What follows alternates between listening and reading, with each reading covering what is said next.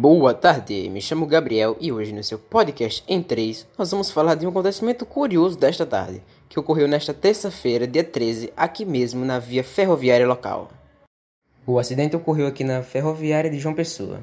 Um trem que estava transportando uma carga de grãos de arroz deslizou nos trilhos e caiu no rio Paraíba, perto da subestação da Energisa, no bairro da Ilha do Bispo. A seguir, chamaremos uma testemunha do acidente, que por acaso estava passeando pelo trecho em que tudo ocorreu. Aconteceu tudo muito rápido. Houve um barulhão, aí quando a gente foi ver, o trem já tá debaixo d'água, meu filho. Com vários pacotes de arroz no, no rio. Aí um monte de uma, uma confusão, um maior caos. Foi pegar tudo no meio do rio mesmo. Nossa, uma confusão, vou te dizer. Esse foi o depoimento da nossa testemunha que viu tudo bem de pertinho. Agora vamos escutar uma opinião mais científica sobre o ocorrido desta tarde, com a nossa convidada especial, a doutora em Física e cientista, Jamile Gabriele. Boa tarde, Gabriel.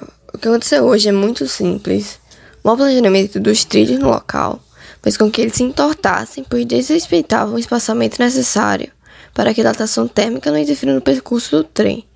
E essa tal dilatação térmica nos trilhos é justamente a expansão do objeto quando exposto a alta temperatura, no caso a passagem do trem pelos próprios trilhos, que faz os átomos das moléculas de ferro se agitarem, aumentando seu volume, dificultando e até interrompendo a passagem das cargas.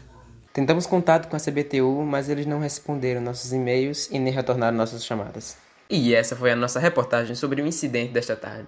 Felizmente, o motorista do trem percebeu os trilhos dilatados e conseguiu abrir a porta antes que o trem tombasse, assim sobrevivendo.